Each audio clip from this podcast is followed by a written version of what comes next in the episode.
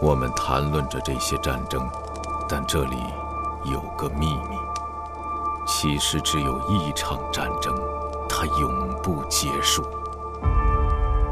它流动着，就像锤子下方白热的金属。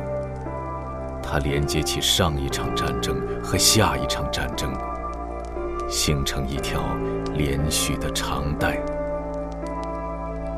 我的父亲参加了战争。我参加过战争，我的儿子也将参加战争，他的儿子又将跟随他的脚步。我们去的都是同一个地方。流星无处不在，潮水来来去去，但海洋始终是海集合网独家有声书，英国奇幻作家 K.J. 帕克力作《紫与黑》，K.J. 帕克短篇小说集，现已在集合网及集合 A.P.P. 独家上线。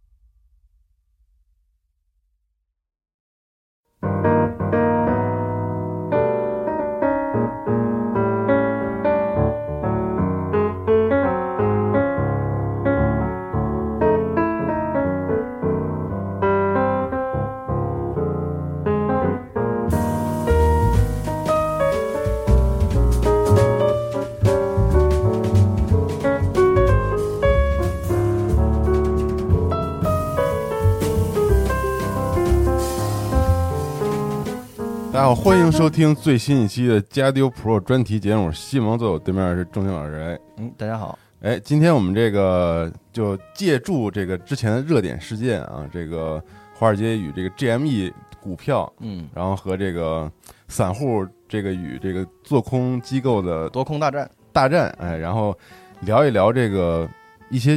金融知识和常识，对，其实是这样这样的一个选题。对我我的想法里边，就是今天这个节目可能跟 GME 没啥关系，但是我觉得 GME 是一特好的机会，咱们去聊聊这个。对，按说巨枯燥的一个事儿，就是要没有这个契机，可能咱聊这个，大家就会觉得为什么要聊这个？对，而而且而且这是太无聊了。对，是对，其实也是一种那个特别冒冒特别冒险的尝试。如果这个节目咱俩录完特别次的话，你就直接删了得了，你也就别上了。那大家也听不见了。对对对，就是这种。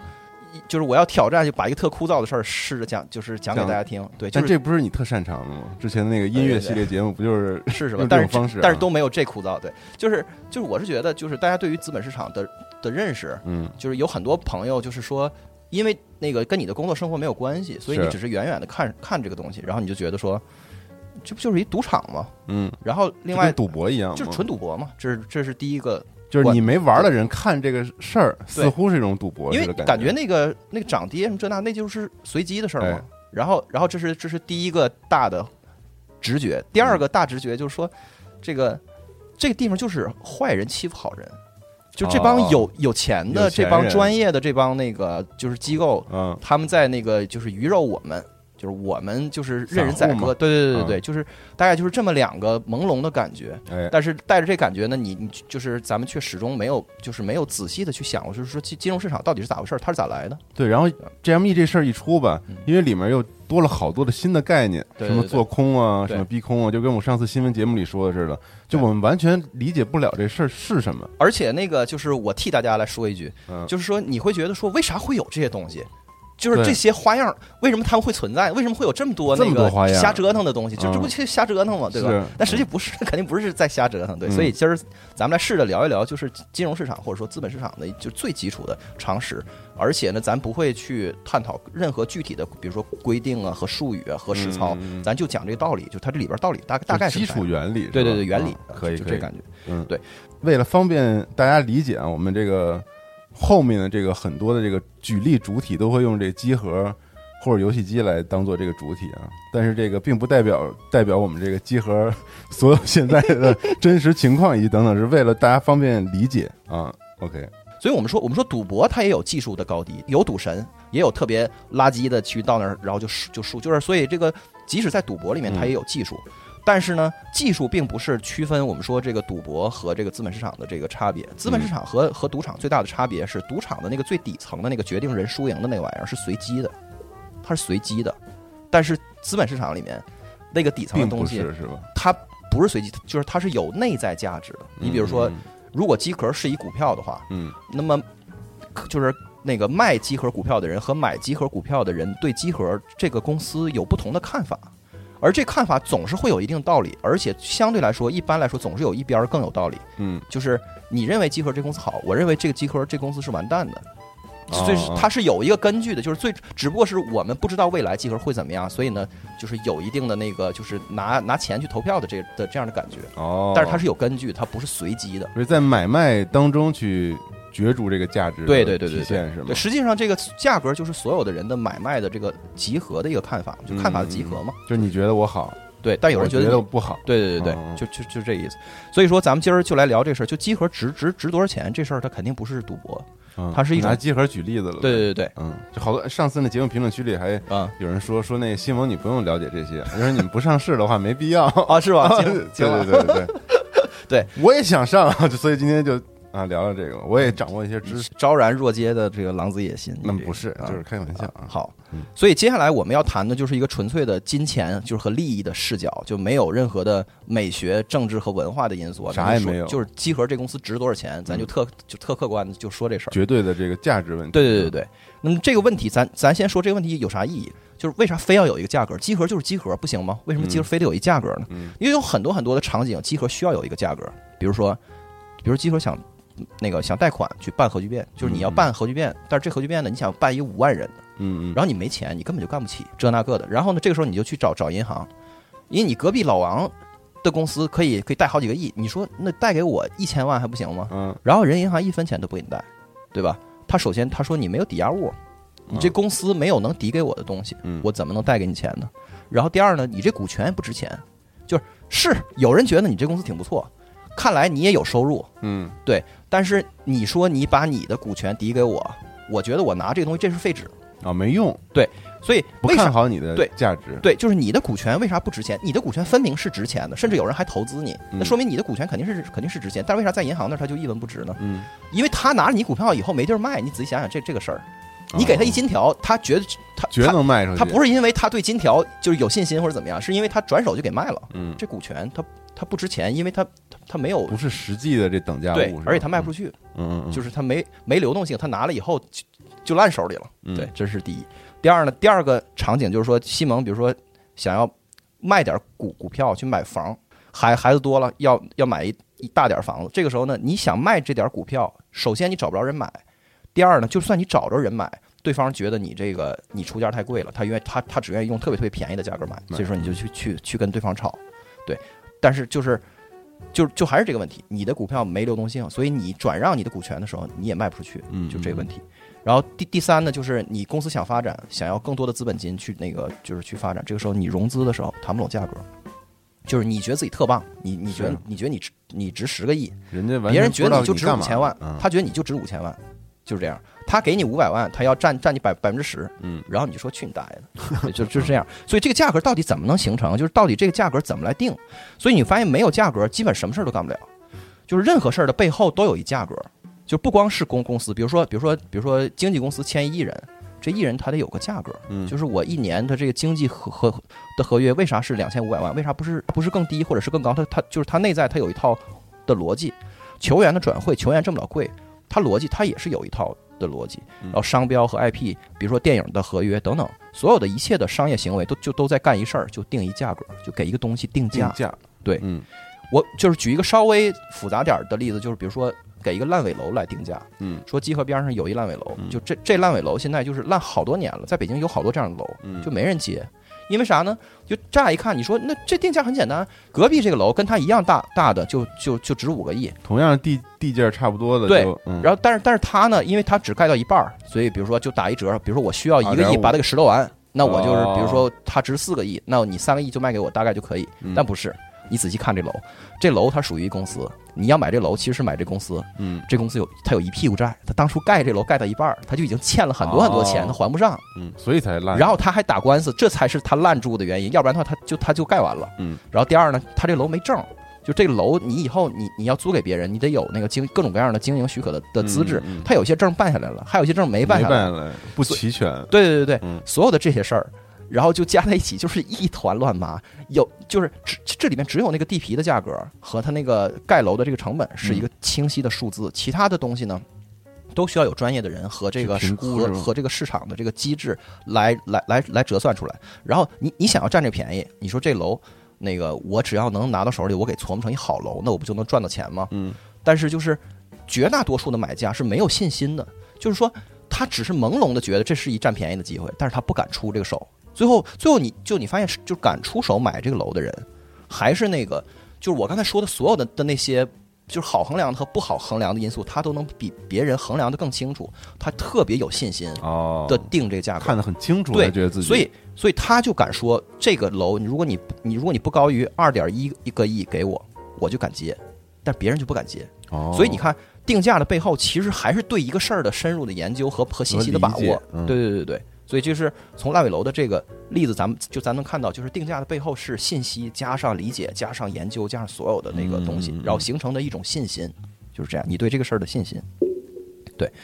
所以接下来咱们说说这个定价的思路，就是给集合咋定价，根本质上就俩思路，一个叫你有多少东西，第二个叫你能挣多少钱。嗯，对。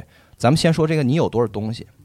就集合作为一公司，它得有东西，就是它这公，它它这公司的名下肯定有资产，对吧？对。然后有负债，嗯，比如这公司欠了那个欠欠了这个供供应商有两百万，欠了银行有一百万，但是这公司呢？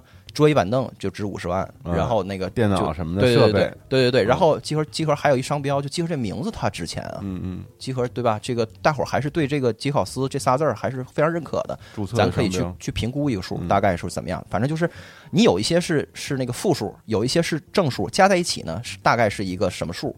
这个数呢就是你的所谓的这个净资产，然后呢我们基于这个来给你，所以呢这个里边就涉及到一概念，就叫就叫 PB。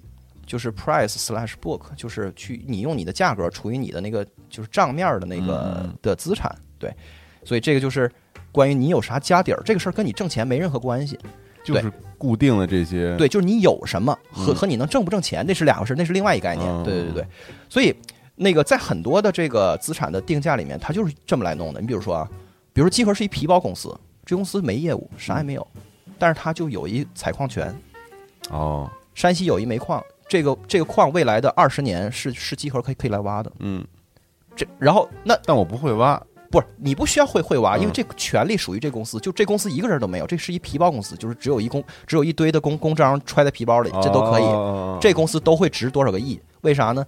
因为有会挖的。但是大家都没有那个开开采那个地方的矿的权利，嗯，所以就光这个权利，它就值，比如说十个亿，那你这公司就值十个亿，为啥呢？因为别的跟他那个差不多的矿都值十个亿，你这个权利也就跟着就值十个亿，对，但是它没有别的溢价了，对，但是呢，这个事儿你再仔细仔细去去去去想想，比如说集合这公司拥有一个矿山的采矿权，这个定价是一层一层的，就是你仔细想想这事儿挺可怕的，为什么呢？因为为什么一个采矿权可以值十个亿呢？嗯，是因为它有矿，对吗？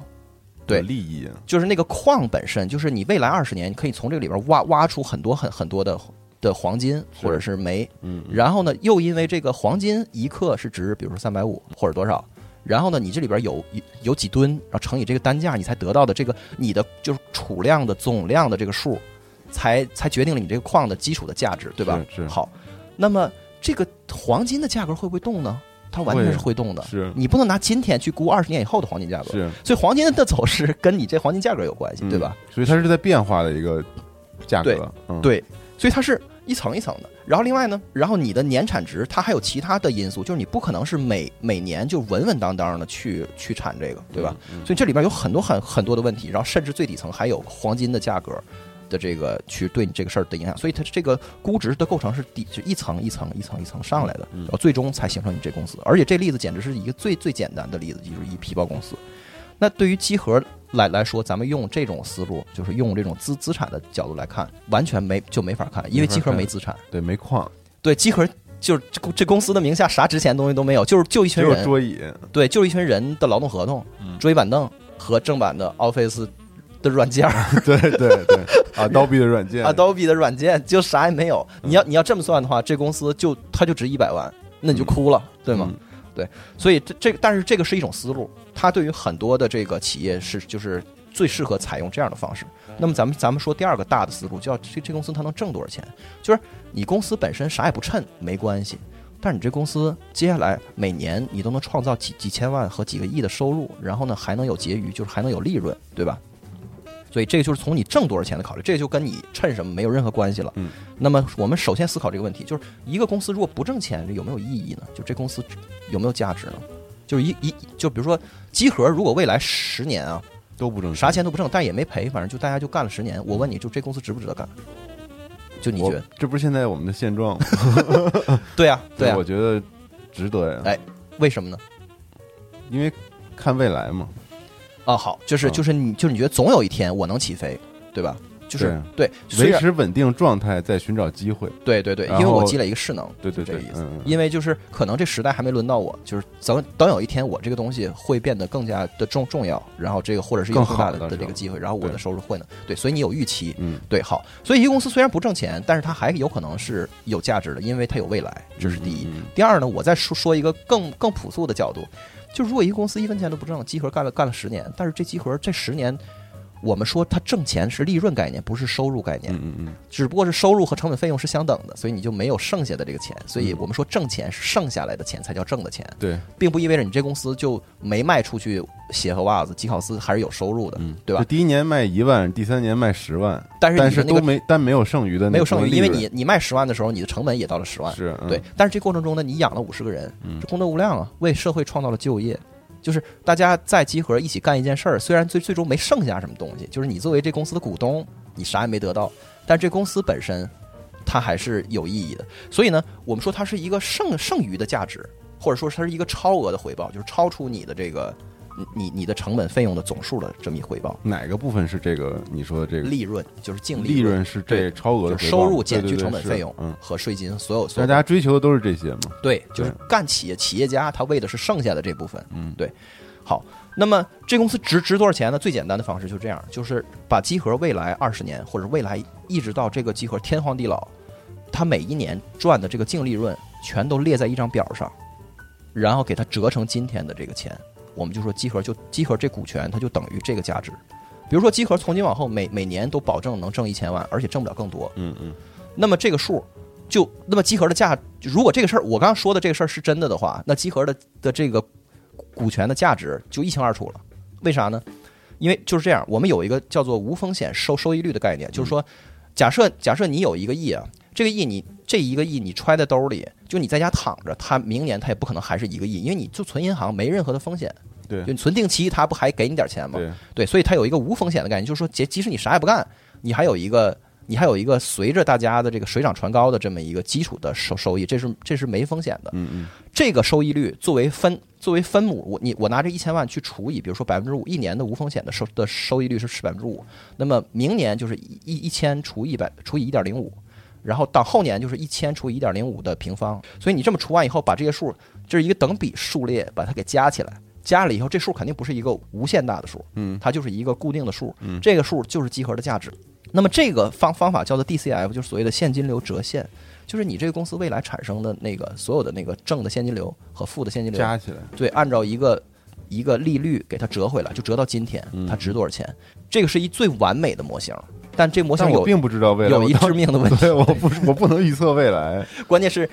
你可以舔着个大脸，跟跟想投你的人去预测这个事儿，没人信你，嗯，对吗？对呀。就算你相信，别人也不相信。对呀。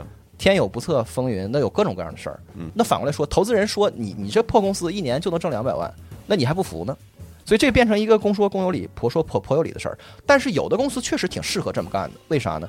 举个例子，就比如说酒店行业，酒店行就是一个酒一个连锁酒店的估的。的估值一定程度上来说可以就可以来这么算，算，因为它酒店这个事儿跟集合不一样，就它太固定了，就是除非人类出了什么重大的问题，或者出现了新冠这种情况，否则的话，酒店的入住率就那样，就是除非它这城市凋敝了，就是跟底特律似的，那完了，否则的话就是它永远就是一个，比如说百分之八十五的入住率。对，然后你的这个定价，因为你不可能定高定高端，对对对对，就是太高太低都不可能，你就是以五百块钱一天的这房价，所以里外里你的这所有的数都是高度可可预测，所以对于酒店的估值，我们可以用这样的方法，很稳定的一个就是买卖，对对对，就是这个这个事儿是是 make sense 的，对对，但是对于大部分像集合这样的公司是不使用的。好，那么就说第二种，第二种就是看你挣多少钱的方法，就是一个比较粗放的方式，就是看一个倍数，就是就是我们就估，就是集合，我就。就拍脑袋说，集合大概明年往后可以一年可以挣一千万，然后给你个倍数，比如十五倍到二十倍，然后就一千乘以十五到二十，就一点五到两个亿这样。就他这个这个想法呢，他背后有一个就是回收成本的的思想，就是我有把握，你大概能够我给你投的这个钱啊，你多少年能给我收回来？十几年你就能给我收回来了，然后我还剩一公司，这公司还能持续的的运营嘛，对吧？但是这但但是他这俩事儿是不等不完不完全是是等价的，但是就类似回本需要的年数。对，就是从资本家的角度去考虑。那么不同行业的公司，媒体这个行业，这倍数不会太高。嗯，为啥呢？因为我不相信，就是一个媒体十年以后就能有爆发式增长，我就没见过什么媒体能很挣钱的这事儿。所以，媒体如果你今年可以可以挣一千万，我觉得你以后也就能增长到一千多万。嗯，你跟我说，你再给假以时日，你能增长到一个亿，我觉得中国养不起任何一个一年可以挣一个亿的游戏媒体，这是不可能的，对吧？嗯。但如果你是一制药公司，那我觉得你研发新药这事儿是没有天花板的，就是，那你就可以就是发展到特别疯狂的程度。所以呢，不同行业、不同的行业的那个这个倍数给的是不一样的，对吧？另外就是，哪怕是同一个公司在上市前和上市以后的这倍数也是不一样的。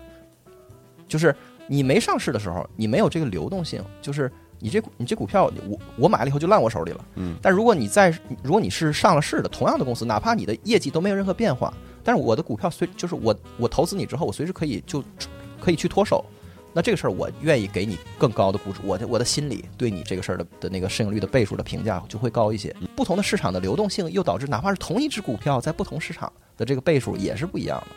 就是在一个流动性贼就贼差的，就换手率特别低的那个市场里，嗯，它的这倍数可可能就会搞得很低，它价格就就很低。哪怕就是同同一个公司的同一个股票，那是一一模一样的。那这边这个市场特火热。这边的价格就会很高，所以它这个东西啊，对，就是跟跟流动性啊，跟不同行业的这个评价都有关系。对，但是呢，我们又来新问题了：如果集合是一亏损的公司怎么办？对，就集合到到一直到今年还是是亏损，那怎么办呢？那这个那我就乘以负数了，那这公司的价值是负的了，那肯定不行。对，那就还有就是，就资本市场可以用一个用你的收入来就就就来估，叫就是就是叫一个市销率。嗯，就是说，嗯。销售额，比如说，比如说，假设集合就只有一个业务，就是卖卖衣服，它是一服装鞋帽公司，潮牌的公司。我们有一个大概的、大概的心里有逼数，就是我觉得这样的公司，比如说销售的总收入的销售额的，比如三倍或者四倍，就就是顶就天花板了。我不可能再给你再给你太高了。你一年能卖一个亿，你这公司就值三个亿。嗯，为啥呢？因为别人家都是这样的。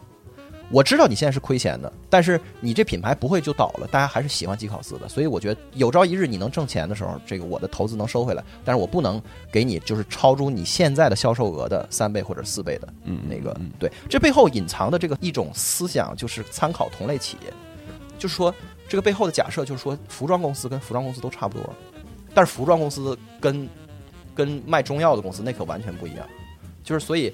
我要把你置于你的这些同行业里面去，然后比班的班的，然后我拿这个平均的这个数来来估你。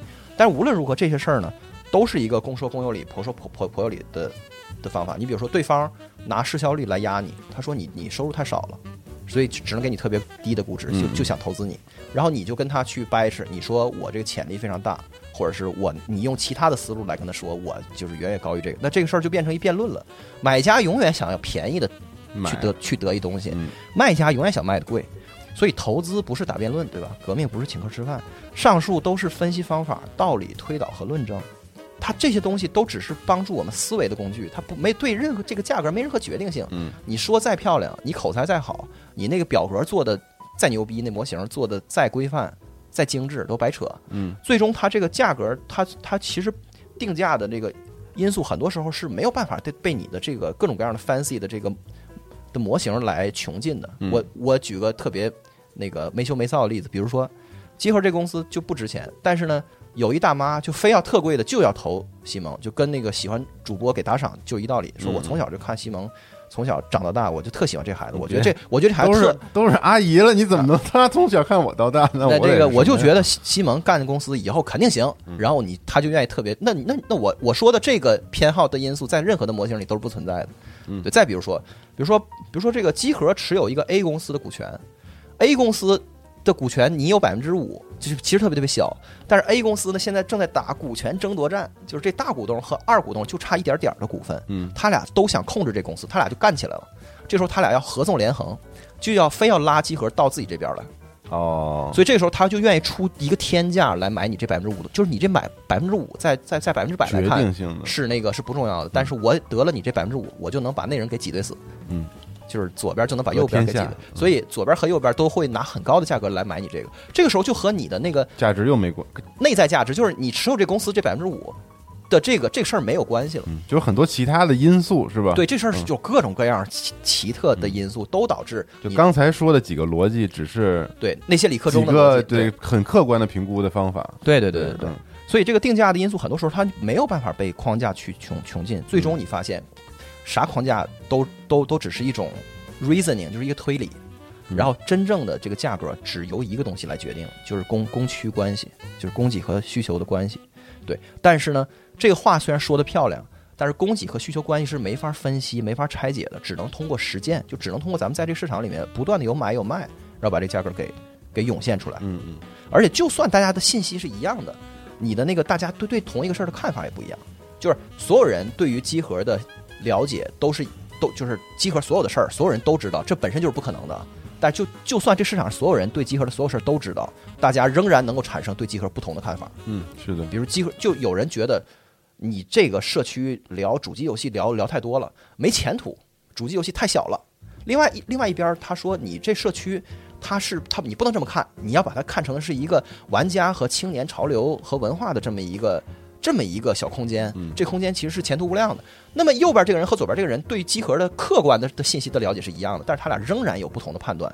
所以，所以就是说，这个价格是由供需关系来决定的，最终拿就拿市场来跑出来。如果刚才我讲的的那一大堆很 fancy 的道理都能站得住脚的话，股市就不会有波动了。那股市就是横着的了，就是。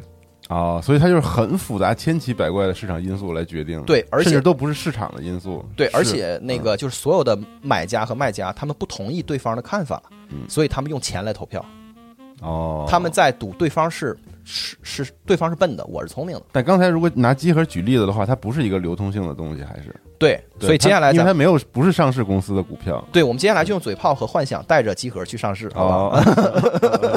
对，好。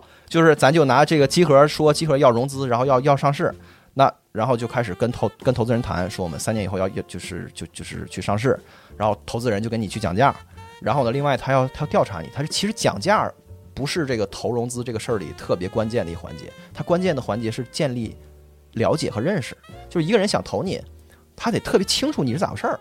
所以这过程呢，他就是他要做一个叫做就是 due diligence，就是所谓尽职调查。我们通过尽职调查的方式，他来你这儿一两个礼拜，就把你所有的材料全翻一遍，跟你这跟你这高管都访谈一遍。嗯，他发现哎，这个这公司现在确实是这个什么业务是啥状态，他都比较的清楚，资产、现金、业务都是真实的，而且你这逻辑是是成立的啊。然后呢，他对你这公司有一个比较深的了解，深入的尽职调查嘛。对，然后这个事儿呢，就建立了他对你这个公司有价值的信心。然后呢，它它最终它会形成一个财务的模型，然后这里面有一堆假设。你比如说，你给，你比如我我我要投你，你跟我说接下来三年的收入要翻五倍，然后我就问你，凭啥翻五倍啊？就是你你哪儿来的这个翻五倍的这个动力？嗯，对。然后你告诉我说，第一，你可以提高价格，就是因为你的品质，你可以把品质做得越来越好。第二呢，你可以拓品类，你有一些这个。就是你现在没做过的的那个非常高客单价的东西，你接下来可以陆陆续续做，对吧？然后第三就是你的销售渠道会更加的多元化，你进商场什么这那个，在各种地方卖，所有的这些的因素一个一个一个的都能量化，就是当然都是假设的，然后用这个倍数乘在里面，然后就是 factor in，就是这些因素全部都体现在这模型里面。最终一看，哎，如果你说的这些事儿都是真的，三年以后真的就是翻了五倍。但是这个时候我就会跟你抠这个事儿，就是每一个假设到底是不是真的？比如说你说你提高销量的的这个事儿，很就一个电商公司提提高销量的逻辑是很容易被证伪的，就是尽调的过程中就发现说这这电商干了已经有十年了，嗯，每次它这销量一提升，你仔细看，它销量提升是因为它打折了，然后做活动了，它做活动就是它就你就发现说，就是他说的那是一厢情愿的，就是他这公司的销量想翻十倍很容易。把价格打到两折，它立刻就翻十倍，但是没有意义，那就巨亏。嗯，所以这事儿是一伪命题哦。所以这样的增长是假的，就是所以你看，就是它里面可能根本没有任何利润，反而更亏钱。对对对，所以这就是一窟窿。所以这个要么就是大家不挣钱跟这待着，要么就是巨亏，然后你你增长以后就是一假的。嗯嗯，对，所以。所以说，投资人他就会在跟你这儿一个一个的假设去跟你辩证，去抠这个事儿，然后呢，去对于未来虽然也是做徒劳无用的，就是因为谁也不是能预知未来的人，但是我们要尽量接近这个事儿，就尽量一个大家都有共识的对未来的集合集合未来的看法。有了这些东西之后，咱们就有一个价格，比如说集合现值十个亿。那我们就开始投了，然后我我给了你一个亿，占占你百分之十，就等等。那几轮之后呢，这公司就发展到一定的程度，然后你的这个利润、你的业绩，然后你的持续经营的能力，全部符合了这个监管对于上市公司的要求，咱们就可以去上市了。上市的时候呢，就先说啥叫上市，IPO 是什么？叫叫 Initial Public Offering，对吧？首次公开募集。嗯，Initial 就是第一次嘛。第一次。对，公开的募集，因为你过去也你你募集过呀，你你你还找我。融过资呢，对吧？但这是这是偷摸的，这是私私下一对一的。现在你要对全世界，就是全呃全社会来募集，全市场来募集。嗯，凡是有股票账户的人都可以来，都可以来买我的股票。对对对，而且很而且很大的概率是说，大家就特别想要你这个股票，然后大家来就还得抓阄，就是还得抽抽签儿，所谓的申购就这概念。其实这个 IPO 是就是字面理解是很简单的哈，对，就是公开募集，公开去募集，嗯，就是公开找人投资呗。对对，就是其实也就是一次。融资跟刚才你找我，就我在大街上喊我要融资了，对，大家 来投我，就对。但是这个会很有秩序，是是是，我知道。对，好，你比如说你现在这个集合现在情况，你挣一个亿，然后我们给你市盈率二十倍，然后你就是那个估值是二十个亿，然后你增发个百分之二十，然后然后你来融五个亿。嗯。但是这过程中呢，有一个特别关键的伙伴陪着你，就是中中介，就是中介机构。这事儿一定要有中中介机构，因为你不你在这个过程中你不专业嘛。就是他们要帮你说服投资者，你真值值这二十个亿啊！就首先他要帮你说说服投资，咱就按这个最最最粗暴的这个市盈率的逻辑来来说，他首先得说服别人，你真你真赚了一个亿，要不然你是诈骗咋办啊？嗯，我怎么知道你真赚一个？你你说我就信啊？那就有有人去做审计啊。就是要他要去抠你，确实有这个钱，你赚到手了。虽然你现金没这么多，但是你有其他的投资行为，所以你真的是那个去年和前年你都赚了一个亿，对吧？然后呢，就是所以这个投行、会计师和律师他会帮你把你的房间打扫干净，而且就是做成整整齐齐的表格，然后搞搞规范，然后呢去跟人说你这个都是真实的，嗯，然后呢这个这个过程叫保荐，然后然后接下来呢带你出去见人，你看。这帅小伙还单身，现在要先就先要讨个媳妇儿，就这种感觉。所以他要找他陪你去谈价格，而且把你给把你的价值给传达出来。这个过程叫承销，就是他承担了把你给卖出去的这个，把你新发行的股票给卖出去的这个。那他说服投资者是哪些投资者呢？是我上市之前的投资者吗？就是这个，你上市这一下，就你上市这一下，你比如说集合二零二二年一月一号要上市。那么提前这一个月的的的时间，就是这个它有分往上和往下，就是它有的是散户，散户就是最后时刻你价格都定完了，你这你你以十块钱一股来发行，这个时候散户就一起来就就一起来抓阄，就谁抓到谁就得到一手。但是那个这价格咋来？就为啥你能十块钱一股发？为为啥你不是八块钱，或者是为啥不是十五块钱呢？嗯，就是因为你要跟那些专业的机构投投资者去商量，他们其实是出大头的。哦，明白了。你融这五个亿里边。可能有可能有三个亿是是来自于机构，或者四个亿来就来自于机构，然后这些机构都是很专业的的投投资者，然后就是这个人会带着你去路演，就跟巡演一样，就开演唱会似的，然后你就到每个公司的会议室里，然后你对面坐着一大堆人，都是这个基金那个资产，上市的这个为什么我值这么多钱？对对对，然后你给他讲，你说就是我是很棒的，然后你要说服对方，然后对方也不是傻子，他会看各种各样你关于你的材料，就是中中介给你做好材料，最终呢就是就是大伙儿。大伙儿就是纷纷发来传真，就是在一个小黑屋里，他得到了很多份传真，然后他就就是就你的中介机构就得到了大大就是大家对对你最终的判断，肯定。就是有的人有的人就愿意出五块钱，有的人愿意愿意出十二。哦，然后有各种各样的价格，但是他们自己认为的价格发给你。对对对对，他他就是你超过五块我不要了。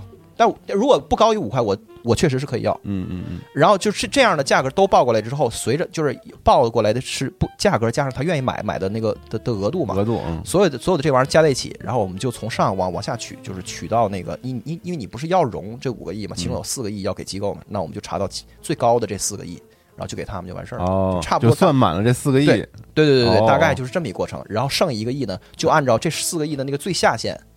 然后来来给散户们说，那个你们也来参与吧，这样的话散户也也不吃亏啊，因为所有人的那个认购的价格是一样的，而且那个你比如说你这里边有粉丝发来传真说我要一百块钱买，但是也不会坑他的，就不可能说卖给别人十块钱卖给他一百，他也跟着都是大家都按照那个最低价格，这个是公道的嘛？就这都按最低价格？对对对对，就是你你卖满了四个亿嘛，就是最低的那个价格，对，就这意思。然后这样的话，你还基础原理。懂了，对，然后你的那个你 IPO 就成功了，然后机构拿拿那个一堆这个什么什么叉叉基金什么什么，然后就买了你四个亿的股票，呃，但是大家都是按同样价格进，对对对，然后散户买了一了一个亿，然后呢，你过去你的投资者不是还有二十个亿吗？嗯，所以你总共是二十五个亿嘛，所以这个新股和老股一起同在那个你 IPO 的当天就上市流流通了，所以这里面要引入一个新的思想，就叫。就是一级市场和二级市场的区别。你说我以前的二十个亿是哪二十个亿啊？就是你就你的 和我的，就是我作为你很老的投投资人，我不是持有你股票吗？嗯，我不参与这个这过程。嗯，但是增发这过程不参与了。对对对，但是我是老我是老股啊。嗯，你你也有老股，你都拿了有十多年了呢，对吧？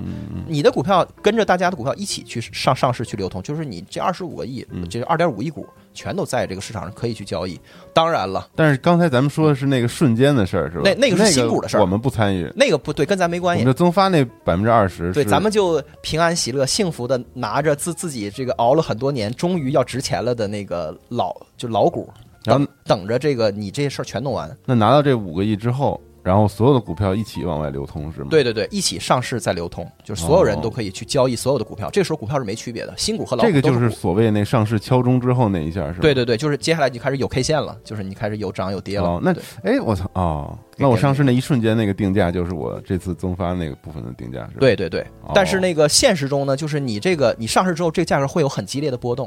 对，就是因为一般好像我看都是都抢不上嘛。对，开盘之后什么怒涨什么的。对对对。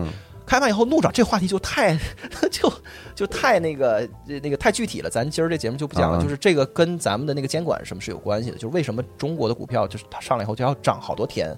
总之这个原理大概是这样。所以呢，IPO 的钱进了哪儿呢？进了公司，这一定要搞一定要搞清楚。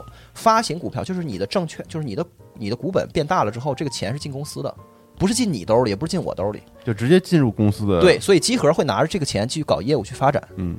而不是你，就是你跑路了，就是就就不是这概念。你想跑路，你得卖股票，卖股票的时候股本是不变的，就这股票数量还是二点五亿股，只是你把你的股票转移给别人，这是俩概念。等会儿哪个是一级市场？新就是你原来只有两亿股，嗯，现在你要多出来五千万股，嗯，给谁呀？就是给这帮人，对吧？对。所以这个过程就叫一级市场。哦，就是你的股票变多了一些，变多了是因为有人买，嗯，所以这个过程是创造了新的证券，这个叫一级市场。然后这些证等会儿并没有听明白这块儿，嗯，就这个一级市场，你说的这个增出来这部分，是你刚才咱们说的那个我增发出来那百分之二十吗？对，是吧？对，就这个事儿是偶然发生的，就是他你不可能天天去增发，对吧？对啊，就是这就是除了极偶尔的那个，你你你你后续还能继续再发行之外，大部分时间就是集合就二点五亿股，就是就是这么多，我就发了这么多。不是，不是，我这公司就这么，一共就这么多，公司就二点五亿张股票，你就可以这么理解，对吧？只不过这股票就每天有人买买和卖卖，但是这个总数是不变的。但这总数在你公开发行的时候，这总数是是是就瞬间变多了的，因为多出来一部分嘛，听明白了吗？有人买这股票，然后这钱进了公司，嗯，对，所以这个叫一级市场。然后二级市场的的的意思就是 day to day，就是一天天的大家在这炒这股票，嗯，这叫二级市场。这时候没有新增的股票，就是就是盘子里的这些股票被人买买卖卖，股票买卖。对对对对对。所以二级市场的概念是这个流通和交易这过程，一级市场说的是那那一下，就是你发出来的那一下是吧？以及过去你找我去融资，这都这都叫那叫一级市场，因为你的股票变多了，嗯，就是就主要是说这事儿，对。好，所以一级市场就是一手股票。二级市场就是二手、三手和 N 手的股票就被狂疯狂买卖过。对对对对对，这个时候呢，我我们的集合上了市之后，集合就牛逼了，就脱胎换骨了。对对，不是因为那个就是很帅啊，就是但是它是因为一些确实的原因，就是集合因为上市以后，它会变得脱胎换骨，就它在它获得了很多这个金融的工具和金融的能力，比如说咱刚才说的那个集合，集合和西蒙特特寒碜的情况，现在都不寒碜了。比如说这现在。集合再想借钱去去办那核聚变，很容易借。你这么大一公司，你的股票每天在买卖，大家就相信你这公司真值这么多钱。你现在的的市值，比如说是四十个亿的话，大家真觉得你你你这股票起码值二十个亿吧？就最差最最差了。你这时候你找我来借一个亿，我连抵押物都不要，我直接就借你了。嗯，当然得有担保什么的。但是别人给你担保，别人替你兜这事，万一你还不上，他就是他来还我嘛。嗯，然后你可以拿你的股票反担保给给。去给他，就那意思，就是他万一你傻逼了，他那个他把他把钱替你还给我，然后你把你股票就给他，他也愿意，就因为你的股票真值钱了。真值钱的概念就是就是因为你可以随时的卖出和买入，就是它是一个在公开市场在场内一个标准化的一个证券产品了。你可以找银行去贷款，然后你还可以什么呢？你还可以发行一种债券，就是这债券呢跟银行一样，只不过借给你钱的人不是银行，是这个债券的投资者，就跟。认购你的股票一样，它可以认购你的债。认购完债之后呢，这块儿就大家要思考一下，这个就是这个事儿。就我刚才说所有的概念，跟跟所有的那个具体的产品都是交叉的。也就是说，股票如果有一级市场，债券就也有一级市场和二和二级市场的区别。债券他买了你的债，就是说白了就是他借了你的钱，然后比如说两年以后按照百分之十的利息，然后那个还给就你得还给他，还给他。但是他他在这个一年的过程中，他持有你的这个债券，他可以卖给别人。也就是说，你的那个债主。会换人，你根本不知道是谁，因为他天天在交易。就今天你债主是他，明儿。你债主他，而而且这里面就是买卖债券的大部分人，他不在乎你，你就你还钱这的这一下，他就只是在这个过程中就跟炒股票一样，嗯嗯嗯，就在交易这事儿。所以任何东西它都有一级市场和二级市场，它都有那个就是发生借贷关系的那一下，都有也也都有后面那个来回在买买卖的的那一下，就对对对。你的这个债券它价格也在变化，它受到很多的那个因素的的影响，比如说银行的利率啊，比如说离你到期越来越近啊，都等等等等。就这这个就是一深似海的话题，咱不可能去聊这事儿。然后我们再说一个特别炫酷的东西。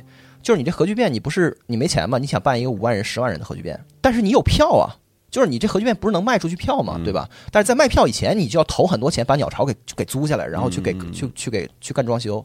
那这个时候，那个你就可以找人去做一个什么呢？就是做一个资产证券化。就是你说未来我这个演出啊，我这核聚变，我未来的就是中国的一百场的核聚变，那个每一场的票。我都打包给你，就这票以后这个票卖出去一张，这个钱不给我，直接就直接就给你，直接就全都给你。哦，你要哥们儿，你要看好我这核聚变这活动，我这绝对我跟你说，我售票能卖出去三个亿。你现在，那你给我啥？就是你先给我钱，你先你现在就把三个亿先给我，然后我然后这样我才能办这些活动，我不得先投入吗？对吧？但是以后的票就全归你，你听明白吧？就是这样。但然后这里边也有利息啊的或者怎么样的，然后但是这过程呢？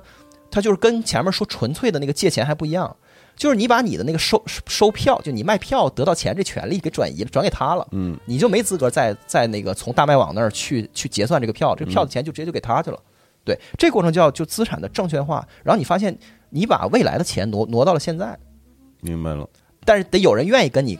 跟你干这事儿，他认可你这事儿，他不觉得这个就核聚变是骗子，或者说核聚变一开大了以后，这票就卖不出去了，就这些东西都要去论证，就是对对对。但有很多方法可以去去这个。转就是把价值跨时间的去转移，然后你现在就能就能借到钱。哦，对，这都是因为觉得大家觉得你是正经人，因为你是上上市公司。然后呢，这里面有两个事儿要就要注意。第一个就是说，就是通过金融的工具，你可以把未来的钱就挪到今天，这是一种价值的跨跨时间的转移。没有金融是没法干这事儿的。第二呢，就是这里面有很多那个松动的和那个隐藏的问题。你比如说，我认购了你这个。我把你的票给就给包了，然后那个我先把钱给借你了，那你以后出问题咋办？万一这核聚变一半发现就凉了，你到三四线城市根本就没人来玩，那怎么办呢？就等等，所以你就发现金融这个东西它是这样，每一层的那个逻辑看着都挺合理的，但是你这个一层一层的往上盖的时候，就底下是松动的，就是出问题的那个概率就会增加。就所以就是这个是大家要留一个心眼儿的概念，就是这个越精巧越复杂的金融产品。它那个出事儿的那个概率会越来越大，越然后越高是吧？对对对，好，刚才我们说完了债，债是一半儿吧，还有一半是股，就是你发你 IPO 完了以后，你还能你还能再发行，你还能再发行新股，就是你说我要再发行，我是什么流程？我就说我要再募资，对，还是再次 IPO，还是找不那不叫不叫 IPO，不是 initial，不是 initial 了，对，你就是你第二次和第三次了嘛，就不叫 IPO 了，就是 PO，可以 public offering，这叫公开发行，公开发行就有非公开发行，就是你可以做公开的，也可以做非公开的。公开的意思就是说，全社会人都可以再来认购。嗯，你比如说，集合现在。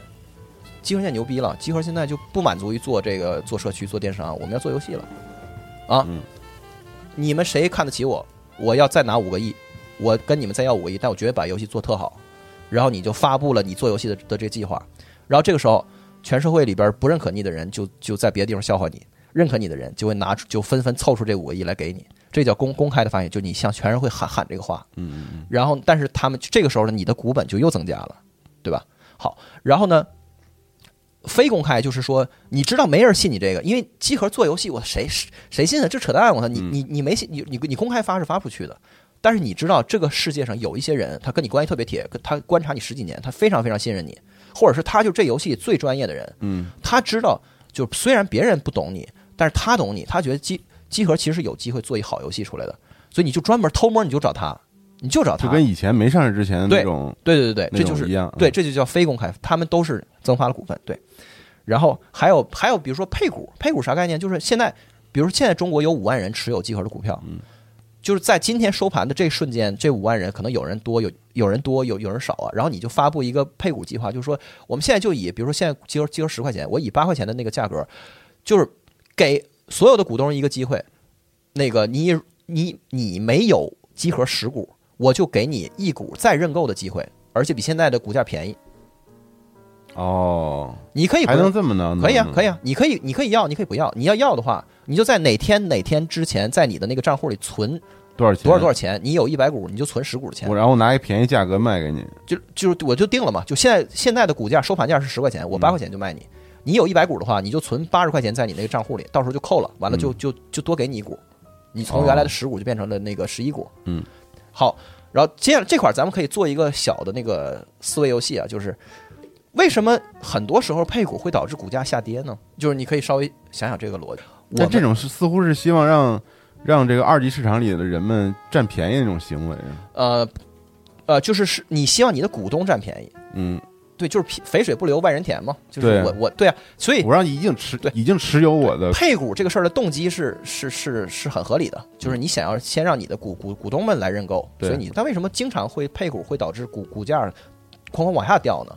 当然也不一定啊，但是有的时候是就会这样，所以就是我们会看到，就是你的行为和市场的反应这事儿是一是一个特别复杂的循环，嗯，比如说。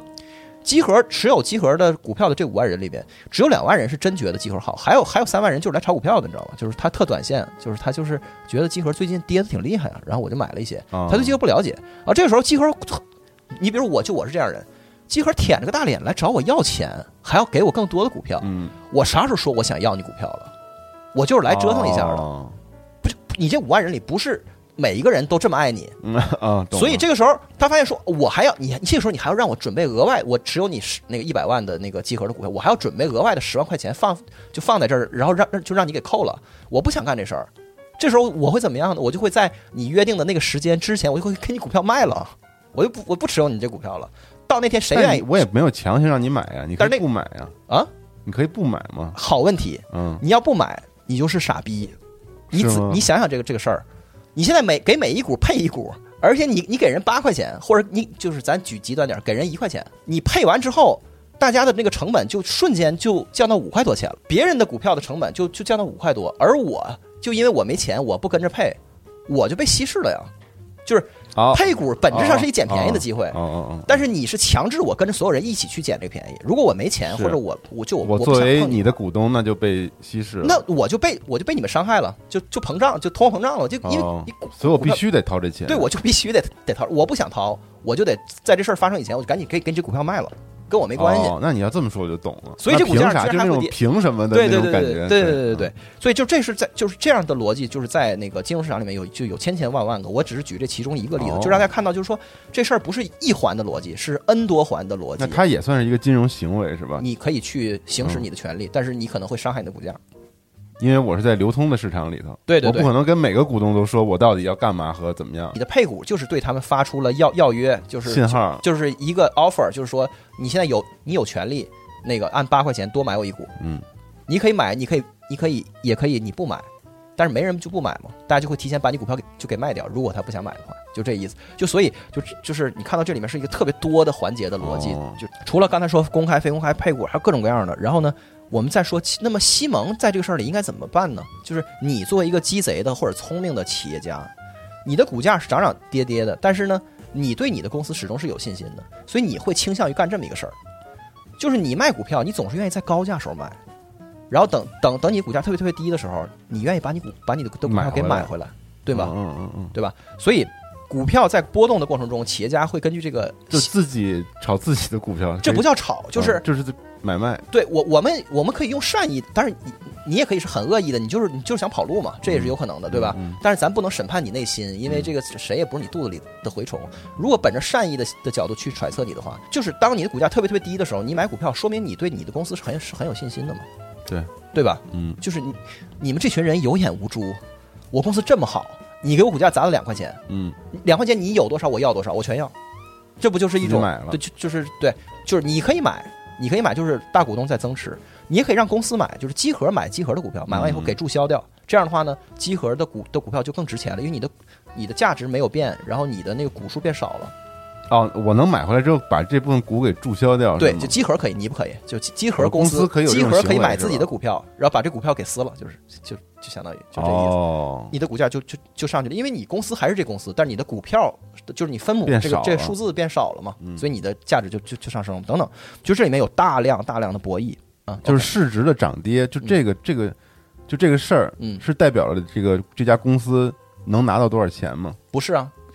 公司能拿多少钱？那是偶发性的行为，所以增发股份嘛。所以我觉得就是能不能先聊一下市值这个概念？市值这概念，对，市值这概念就是就是用你的股股票数量乘以你你现在当前的这个时间点的股票价格嘛。嗯。但是股票这价格，这个这个价格是一个来回波动的这么一东西。所以这个价格跟公司之间的关系到底是啥？比如这公司的关系就是从哲学上来来说，它应该它它按说应该是能够反映集合内在的价值。就是集合这公司，就是就比如为就是咱们不管是用 DCF 还是用市盈率的的那个角度，它应该是一个特别中正的中庸的这么一个价格，别高也别低。嗯。但是呢，它这个价格它不它它一般情况下都都不是稳定在这个位置的。嗯。它是有的时候会爆高或者爆低，而而且这个公司基本面就所谓的公司的内在没有任何变化，但是这公司就股价毫无来由的翻了四五倍，嗯，或者毫无来由的就跌掉了四五倍，百分之八十，就市场的情绪这么感性呢？还或者是比如说市场就没钱了。哦，就是出于种种原因，就是有各种无数多的那个，就是跟你的基本面没有关系的那个因素，导致了你这个这个股价剧烈的波动。OK，那那我再问一个问题啊，就刚才咱不是举了一例子，我的 IPO 的时候增发了这百分之二十的这个新的股权股股票嘛？股票啊，然后我等于是融了五个亿进到公司，你刚才说进到公司的账户里了，对，相当于是对。那随着这个不同的这个市场波动，比如说我这个我这股涨价了，嗯。但是我公司会拿到这笔钱吗？没有，跟你没关系，一点关系没有吧？就是你看 GME 这公司，它它它它从五块钱涨到三百块钱，对这公司没有任何帮助。就这公司就是这二级市场的事儿，就我就在这待着，然后你们你们去对，这就是为什么刚才我说咱一定要分清楚一级市场、二级市场。二级市场是二手，二手跟这就我这么说吧，比如说闲鱼上边那个 AirPods 和 iPhone，它成交了一百万亿，跟苹果有毛关系？你告诉我，就在闲鱼上。啊，你这么一说就明白了，明白了，明白了吧？嗯嗯，对对对，所以接下来的这个问题就是基于这个事儿，就是说 GME 这公司它它股价被人干到三百了，它它一个就值五块钱的公司被人干到三百，它为啥不增发呢？就是增发就是以现在的这个价格对，然后让公司拿更多，因为发行，因为你你三百块钱一股，你就可以以一个极高的估值，就你出让一丁点儿的的股份，然后获得海量的钱。进公司里边去发展，他为啥不干这事儿呢？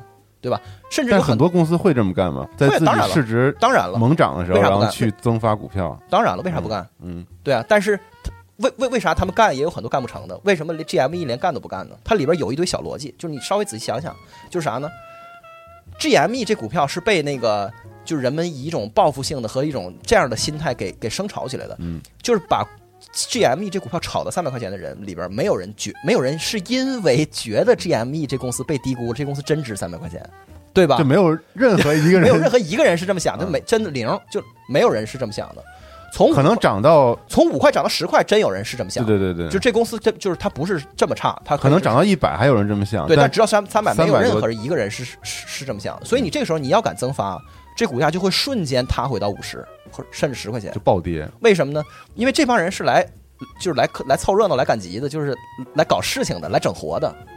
这个时候你把大家不论是那些大的机构还是散户们，其实都是。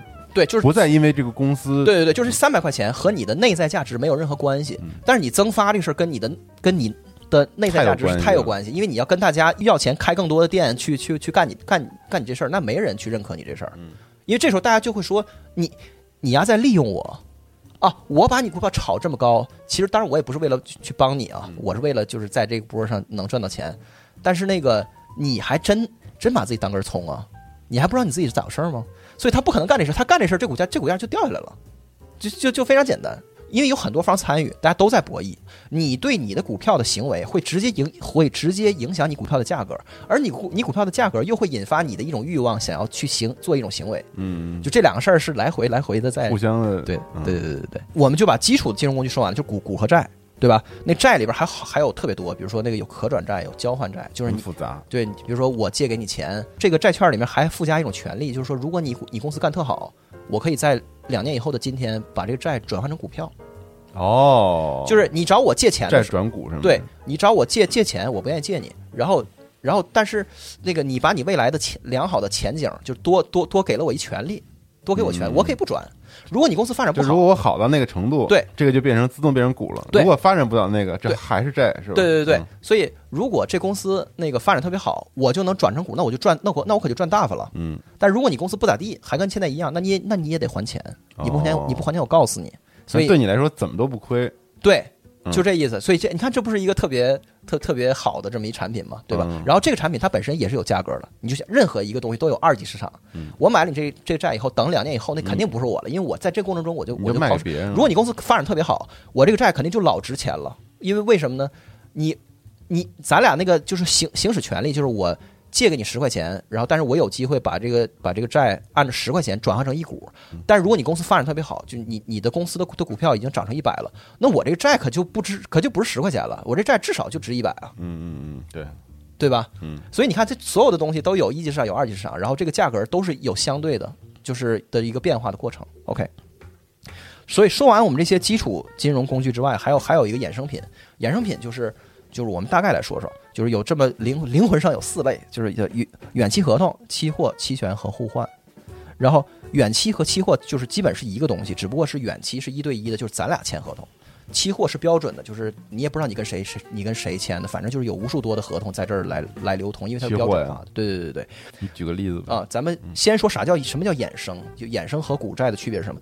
衍生跟是是一个跟别的资产挂钩的东西，比如说铜矿石。的这个期货是跟铜矿石现货的那个大宗交交易的价格有去挂钩的，嗯，对，所以它总是一个挂着别人或者瞄着其他的东西，锚定着别的东西的价格的这么一东西，所以它叫衍生的。然后呢，另外就是所有的衍生品都是那个简单的说都是零和的博弈，但是你要仔细去抠的话，就其实叫复合的博弈，因为它有交易还有成本，其实是一个就是你赚了我肯定赔，你赔我肯定赚是这么一个事儿。然后咱们来说说这远期和期货是啥东西？期货在英文里特别的直观，叫 future 未来啊。就叫未来，对，叫未来 啊，所以叫 futures。那期货就是一种标标准化的那个关于未来的合同，就是一年以后咱们来交易这吉考斯的袜子，就是你给我一千双，我那个我我给你按照十块钱一双的价格，嗯，来给你。这合同我们现在就签了，对，签签一年以后的那个吉考斯的那个的袜子的这个的合同。这样的话呢，你好踏踏实实就生产。你不用担心那个就没人买，没人买了。然后我不用担心一年以后这这袜子太火了，就吉考斯太性感了，这吉考斯袜子一百块钱一双，我现在就把这事儿就给锁定了。哦，所以这是双方的一个对对对对这事儿。所以你看我这么一描述，你现在大概能感觉到这事儿是来自于真实的需求的，嗯，就它不是一个用来赌博和和和扯犊子的事儿。对对对对，就是任何一件事情，它永远有人怕它涨，永远也有人怕它跌。对，最简单就是生产这个东西的人怕它跌。对吧？对，然后就是，然后以它为生生产资料的人怕它涨，嗯，就永远是这样的。对对对，对，所以期货市场本质上是对现货市场的一个保险。咱们举的比较好的例子，比如说这个小米、大麦，哦，就是这些粮食，粮食，然后能源，嗯，然后就这些东西，因为这这些东西是永恒的，而且就是在大量的去交易的，对吧？而这个价格是连续的在波动的。我们来举一个的特就特形象的例子，就是小明三个月以后才能攒够这四千五百块钱来买这 PS 五，但是 PS 五现价就是就就四千五，但是小明他恐慌这个三个月以后涨到一万块钱，就就涨得就涨得特别高，嗯，所以呢，他现在就跟别人签了一期货，就是 PS，说这个他就是他可以建仓，就是在这个期货交易所里建仓这个 PS 五一手，就是呃，就是三个月以后，就是按照这个，比如说四千四百块钱。那个有资格买这个一台对，然后呢，三个月以后，这果然这 PS 五涨得特别高，涨到五千五了。那么这个时候呢，小明去买那个 PS 五的时候，他就是他就亏了嘛，就是他本来就想花就花花花四千多，但是他花了五千多才买了这个这机器，但是没关系。因为他之前早做打算，买了期，他买了那期货，他把那期货做反向的操作，给那给他把他的那个四千五就能买现在价值五千五的东西的这个权利给卖了就得了，所以那个合同就价值价值一千块钱，坐地就一千块钱。哦，因为他有，就是当下 PS 五是五千五百块钱的价格，嗯，但是你就是拥有这个这个合约的人。不管他是谁，他有资格以四千五百块钱价格买买的。那么这个这个合约坐地，它就值一千块钱。为啥呢？因为你就你就买了，马上卖了不得了吗？对，你四千五买五千五当当场卖，你不就当场就换成一千块钱吗？嗯，所以这这纸合同就值一千块钱。对，当然了，嗯，当然了，对吧？所以所以，但我并不知道三个月以后这到底会不会它跌了呢？对，如果这个跌了以后，嗯，你你就亏了吗？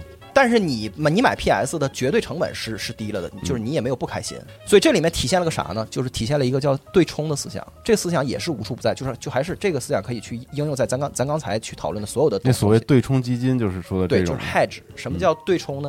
就这小明他就想玩游戏，就他不是炒 PS 五的人哦，不是要炒这期货，就是他。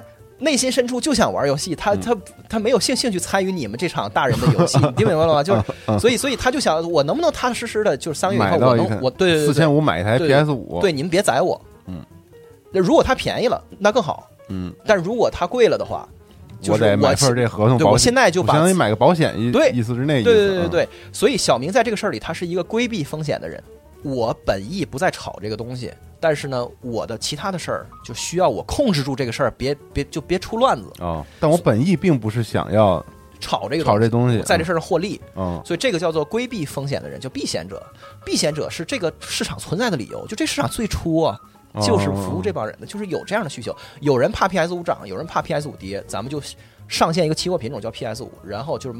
看涨和和看跌的人就是签合同，对，就就在这个期货的合约上去来弄。这个这市场里面还有另外一种人，就是不是规避风险的人，他们是找风险的人，主动承担风风险的人。他们是干嘛呢？他们来投机的，就是他另外一个人，比如小那个小张，小张，他不玩游戏，但是他觉得 PS 五接下来要涨，哦。我不关心我我要不要这产品，他从来没他从来没想过说去最后要执行这合同，然后就获得一堆 PS 五，然后然后他就在这里边买了一万张这个 PS 五的合约，哦，他就赌这个 PS 五会涨。如果 PS 五会涨的话，他从避险者那儿等于相当于把这买过来了，就是他在就是这样的人共存在这个市场嘛，就是来交易嘛，是。但是这个小张他买了这么多那个那个 PS 五，他咋不直接囤一堆 PS 五呢？然后再卖呢，因为一这样还有仓储成本，就就挺费劲的。二是最重要的，它是这这里边有一个杠杆的思想，就是买这期货合约是便宜的。你投你你有你有四千五百块钱，你现在只能囤一台 PS 五。如果你就是一个炒家，闲鱼的炒家的话，但是这四千五百块钱去期货市场，你可以买好几十台的那个。啊，P.S. 合同的那个合同，嗯，所以这有杠杆，所以你就就你放大了，然后结果一那个三个月以后果然涨到五千五了，然后他就他这个他就他就赚他就赚赚大发了，他赚的可不是四千五到五千五，他赚的是这个的好多倍，因为他有杠杆，因为他那个四千五他不是买了一台囤着，他是买了一堆合约，对，嗯，但是这个里面呢，如果这个 P.S. 五跌了，小张可能可能会死无葬身之地，因为他只要跌个一一跌个一千多块钱。就是因为他买那合约，他付的钱非常少嘛。嗯。他付的那个，比如说他付了百分之十的钱，嗯，这个价格如果跌百分之十的话，他这个他这个东西就被就被平仓了，他就他就什么都没有了。就这道，就跟 GME 的那个，就跟 GME 我们上次新闻节目里讲的一样，是什么一样的，对吧？对。但是咱们这个节目，我就特别想给大家讲这个，就是不精彩的这的这块，就传统的这个小明的这边的这个事儿。就这个市场存在的本意是服务这帮人，对，就是黄金珠宝企业。他常年要囤多少吨的黄金去做首饰？他不想炒黄金，但是他生怕这个黄黄金跌了，一大跌价，他囤的那几吨的黄金就就就不值钱了，所以他要去买一个保险。对他就是他要去保险，所以这个行为叫做套期保值。这样的话呢，他就可以踏踏实实的去做这个做这事儿，做做首饰。嗯，就是就是这公司从来他就没想过去炒黄金，但是他做首饰。在这事儿他很很擅长，他就是一做首饰的工匠。比如说面包厂，他他买很多面，他不想炒面，因为他不是厨师，不是 就是他不是 他不是炒家，对吧？对，但是他就想好好做这面包，所以他不想被这个那个就是小麦的这个价格的高低伤害到。对，所以这个就是期货市场存在的理由。哦，但是这个市场里面大部分人和大部分的钱不是干这事儿的，这也是事实。就是比如这样的钱可能就占占百占百分之十，嗯，大部分人这么少，大部分人是来炒这个事儿的，嗯，好，这个时候我们去就要就要问一道德问题，就这小张是坏人吗？就大家可以想想这个问题，不是，对，小小张他只是一个想获得一个便宜点的 PS 五的玩家吗？哦，不是，那是小明哦。你说哦，那个哈，另外小张是对游戏没任何的兴趣，他就是觉得 PS 五就会涨，所以所以他来买一堆。就大家可能直觉的想要去指责小张这样的人是投机，是道德败类，对吧？他来来扰乱这市场，但实际不是，或者说，就是我就你指责他是一道德败类的原因，就无非就是他就是自私嘛，他就是想挣钱。但实际上呢，小明不自私吗？小明他也是为了自己的利益。这世界就是这个事儿里边没有任何一个人是为了建设。伟大祖国来炒这事儿事儿，或者是就就买这事儿，不是不是不是，大家都是为了正常的，为了保护自己的利益，自己的利益最大化，或者自己利益不受损来干这个事儿。只不过小张是纯粹来来追逐这利益的，以至于他为了追逐这个可能的利益，他要他要承担很很大的风险，对吧？所以小张这样的人呢，就是他是自私的，但是自私没关系，咱们这个市场或者这个体制就是让自私的人本着自私的想法去去做各种的的行动，但是他有一个正外部性，咱俩干这个事儿。会导致环境，或者是会导致就是对社会有一个什么样的影响？嗯，有一堆小张这样的人，比如有一个小明这样的人，搭配了九个小小张这样的人，嗯，但是小张这样的人并不会，就是呃，从从原则上来看，小张这样的人是他外部性是正的，他就他对这个社会是有好处的。如果没有小张这样的人，这个市场会特别冷清。小张让这个市场热闹起来，这叫增加了这个市场的流动性。嗯，其次呢，小张这样的人，你想想，为什么小张就那么笃定？P.S. 五会涨呢？他也不是傻逼，就是他不是来纯赌博的，对吧？嗯，他看好这个 P.S. 五会涨，他肯定是他对索尼这公司有有有看法，嗯，或者对黄牛这这集团他有认识，嗯，就是他对于这个产业他有更深的理解，他才敢来赌这事儿，嗯嗯嗯。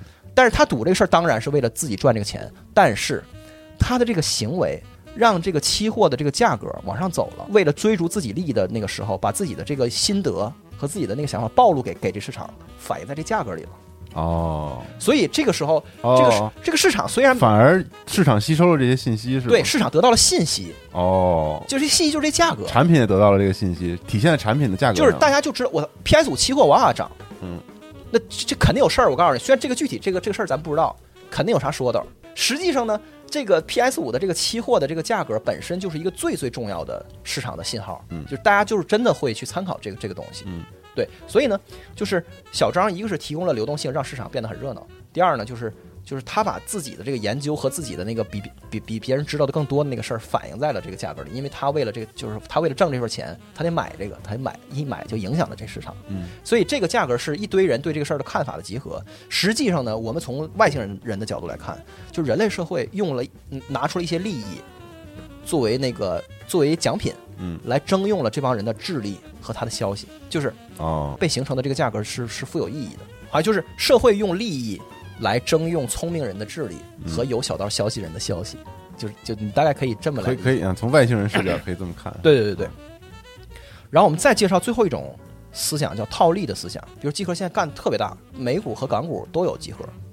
那在这个情况下，我问你啊，集合的股票和集合的股票是不是一样的？没有区别，不可能说有二等股票，嗯，二等公民不可能，对吧？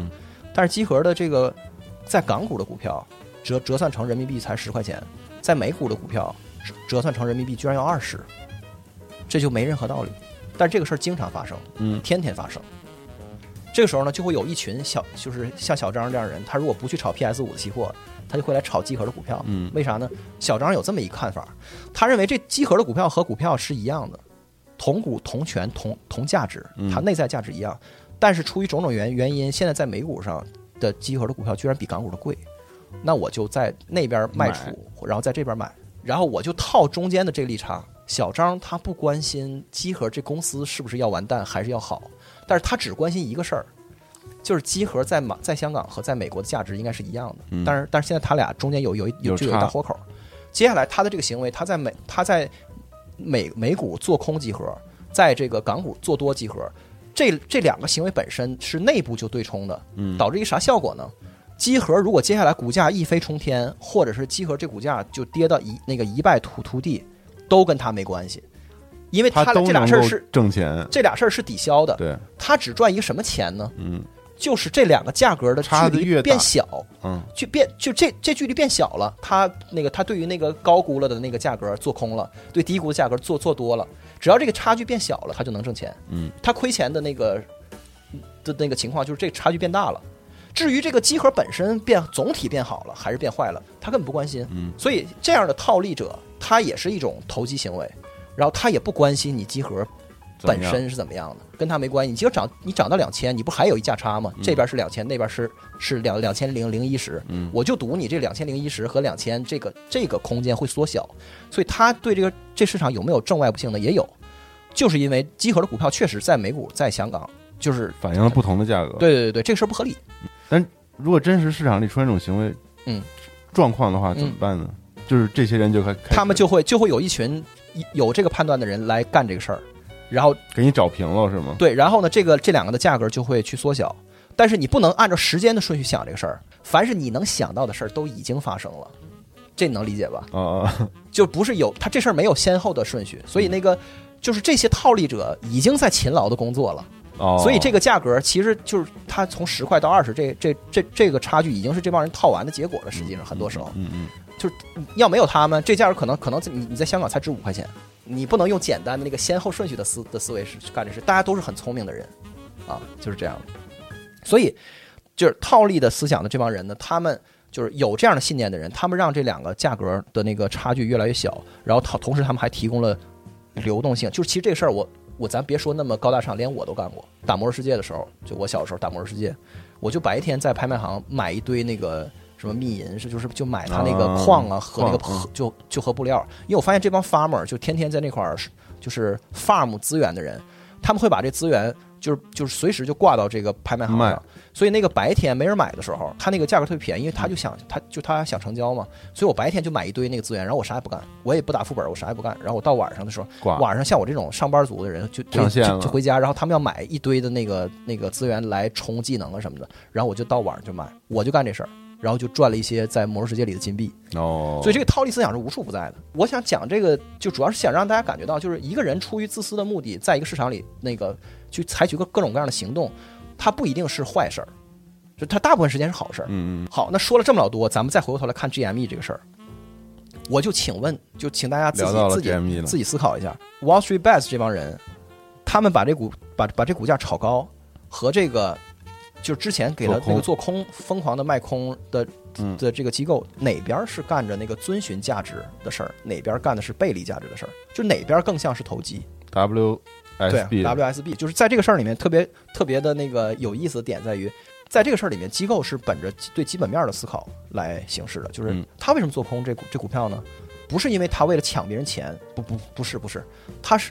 就是因为他真觉得这公司不行，反倒是 Wall Street Bets 跑到三百的的这过程，他们是一个纯粹的投机，就是他们找到对方有一破绽，就是对方做空太严重，嗯，所以我我我可以那个去用 short squeeze 的方式去那个去去打爆他们，打爆他们之后，我就能赚到钱。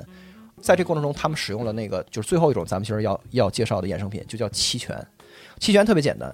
期权就是跟期货一样，它都是关于未来的一个权利和义务，对吧？有点像期货。对，刚才听听听起来。对对对，嗯。但是那个，但是期权这个权利是可以放弃的，是可以放弃的。我可以不去做这件事儿，对对对，我可以不买这 PS 五。对对对，就是也一个月以后的今天，我有权利以四千五百块钱的价格买一个那个 PS 五，PS 那个 PS 五，但我可以不买。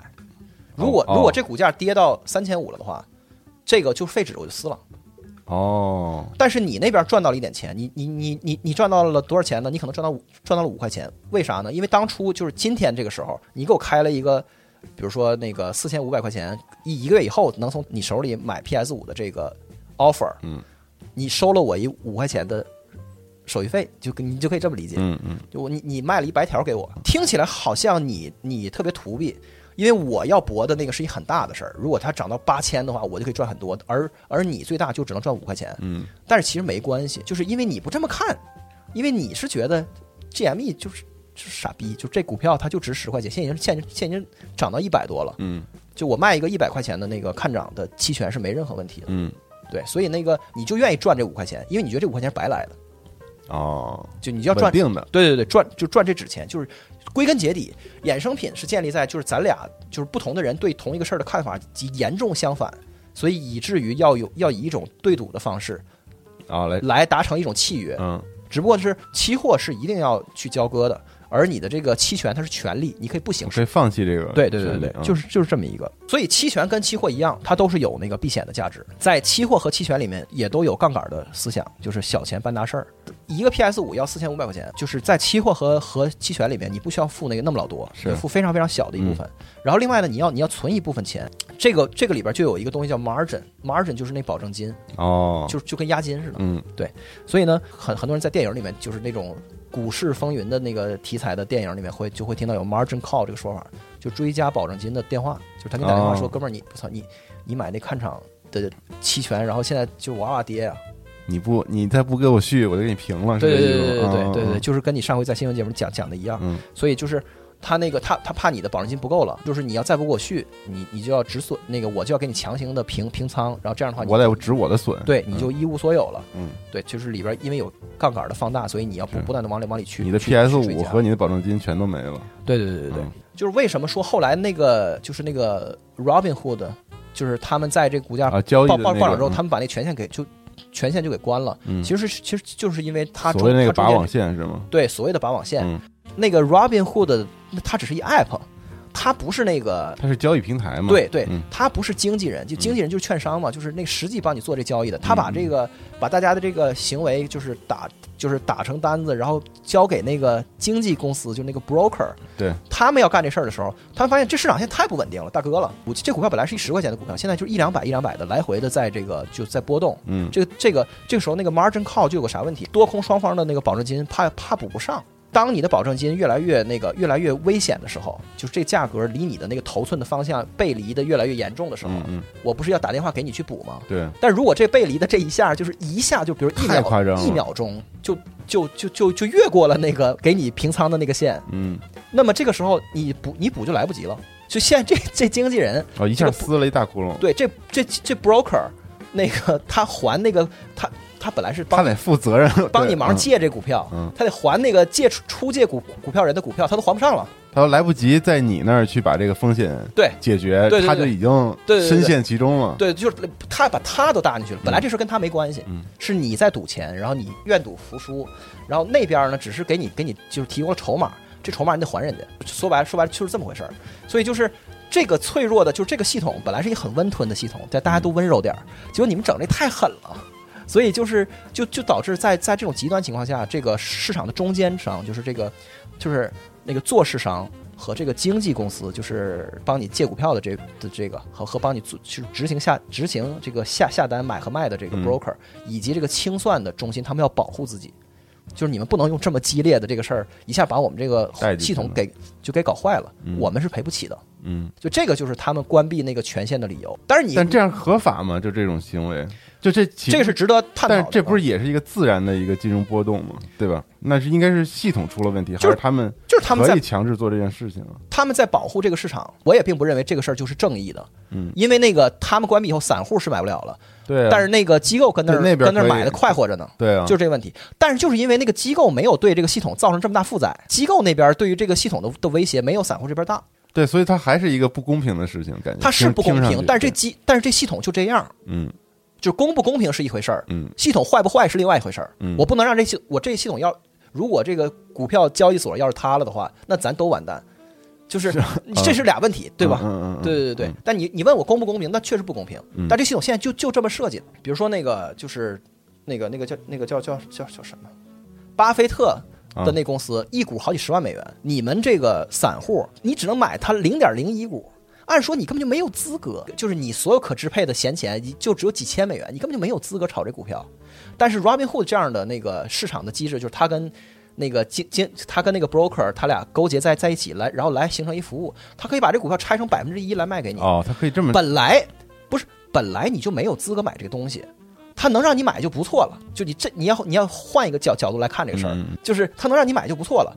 他让你买的时候，就是咱们跟刚才讲那道理一样，当一个金融的那个产品的这个结构和它交易的方式一层一层的往上叠的时候，它这个漏洞就越来越多。既然允许你买零点零零一股，它就得凑成一股，再让那个 broker 去下单，因为那个真实的股票交易所只允许一股一股去交易。是，所以这中间又有一 buffer，就是它又有一缓冲，对吧？对，就它得凑凑满一股去干。罗宾户得凑这个。对对对对对，所以他得打包，然后再去干这个事儿。那这个事儿，如果这股价波动特就特别大，或者是这个时效性要求特别高的时候，比如说，如果就是巴菲特的股票突然间跌百分之九十，这边就说那个那个我我的单你没给我下，你没给我下进去，我做空的单，或者是我比如它涨特别多，然后你没给我凑够了，你你你还没来及下呢，然后这股票已经涨飞了，然后人说我在我 A P P 里我都已经买了呀。对啊，你为啥我我这块的收益是零？然后你再跟人解释说，哎呀，你你你还不懂吗？你就能买半股，我得跟人凑上，然后再给你弄。这这个需要时间，人散户人人根本不答应。这个事情它系统就长这样，它就是一个很慢很迟缓的一个东西。现在没有一个更好的那个替代方案，就每个人都是为了自己的利益在里面对争斗，而这里面有有成本，然后而且那个它有就是它很脆弱，啊，嗯，那个 Wall Street Bets 这个事儿是不是那个散户对于万恶的资本家的那个斗争的胜利呢？是不是呢？大家可以，大家可以想想这个这个事儿。我给大家提供几个角度来参考。第一就是，首先这股价从五五十块钱涨到三百块钱，它不是靠 Wall Street Bet 这帮人，肯定不是靠他们。他们是这个事儿的这个火药桶的引信，他们引发了这个事儿之后，嗯，各种各样的其他的机构的投资者，就是也就是他们所谓的那个他们认为万恶的资本家们，他们就变成了。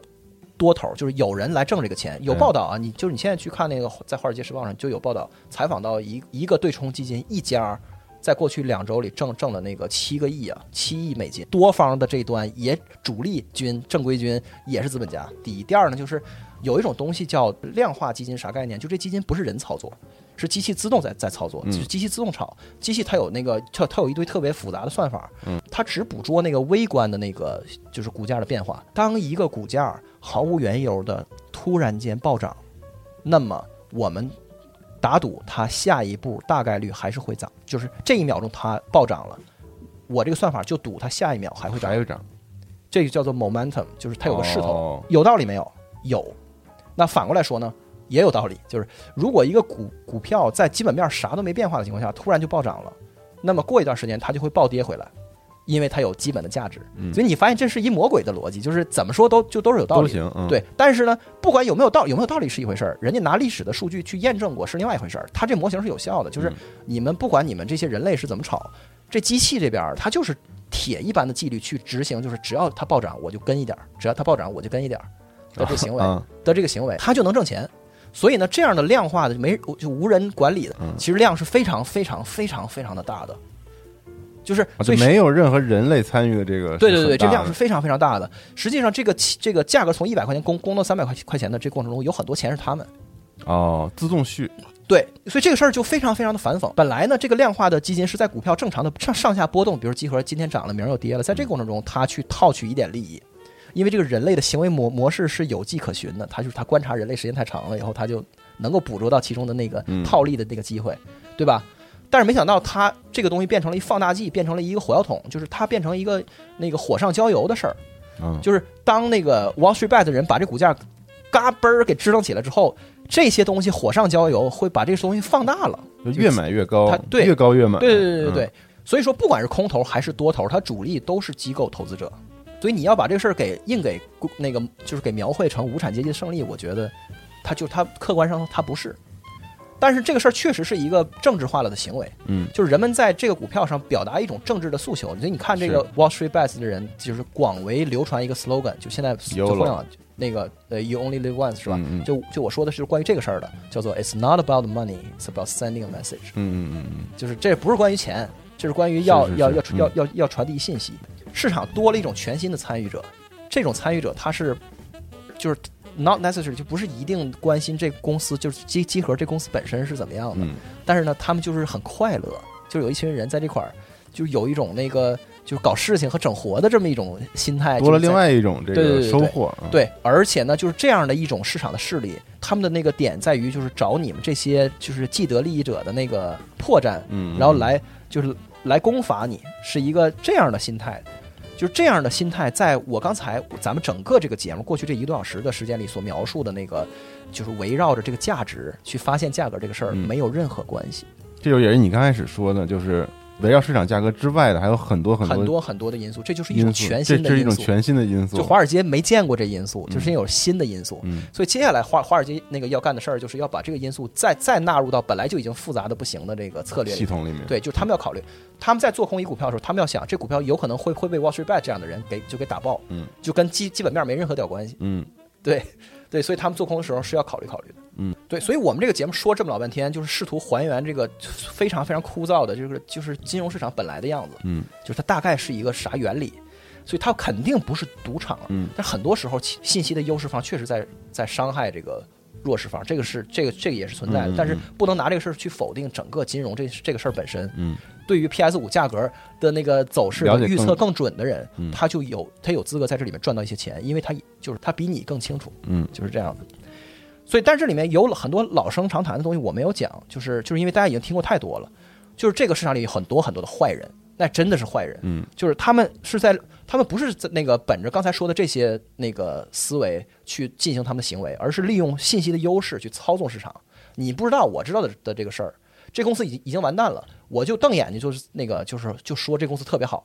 完了，你们买买完以后，我偷摸就卖了，就是这样的行为，这叫市场的操纵，这个是真正的坏人。包括就像你这样的企业家，你隐瞒你集合线其实已经完蛋了。是，但是你还假装，哎呦，我们这个新游戏开发老好了，我跟你说怎么怎么地。所以你你说你说做空的人他是混蛋的吗？不是，就是很多时候不是。集合这公司就是已经是一个一具空壳了，然后他们还跟那装呢。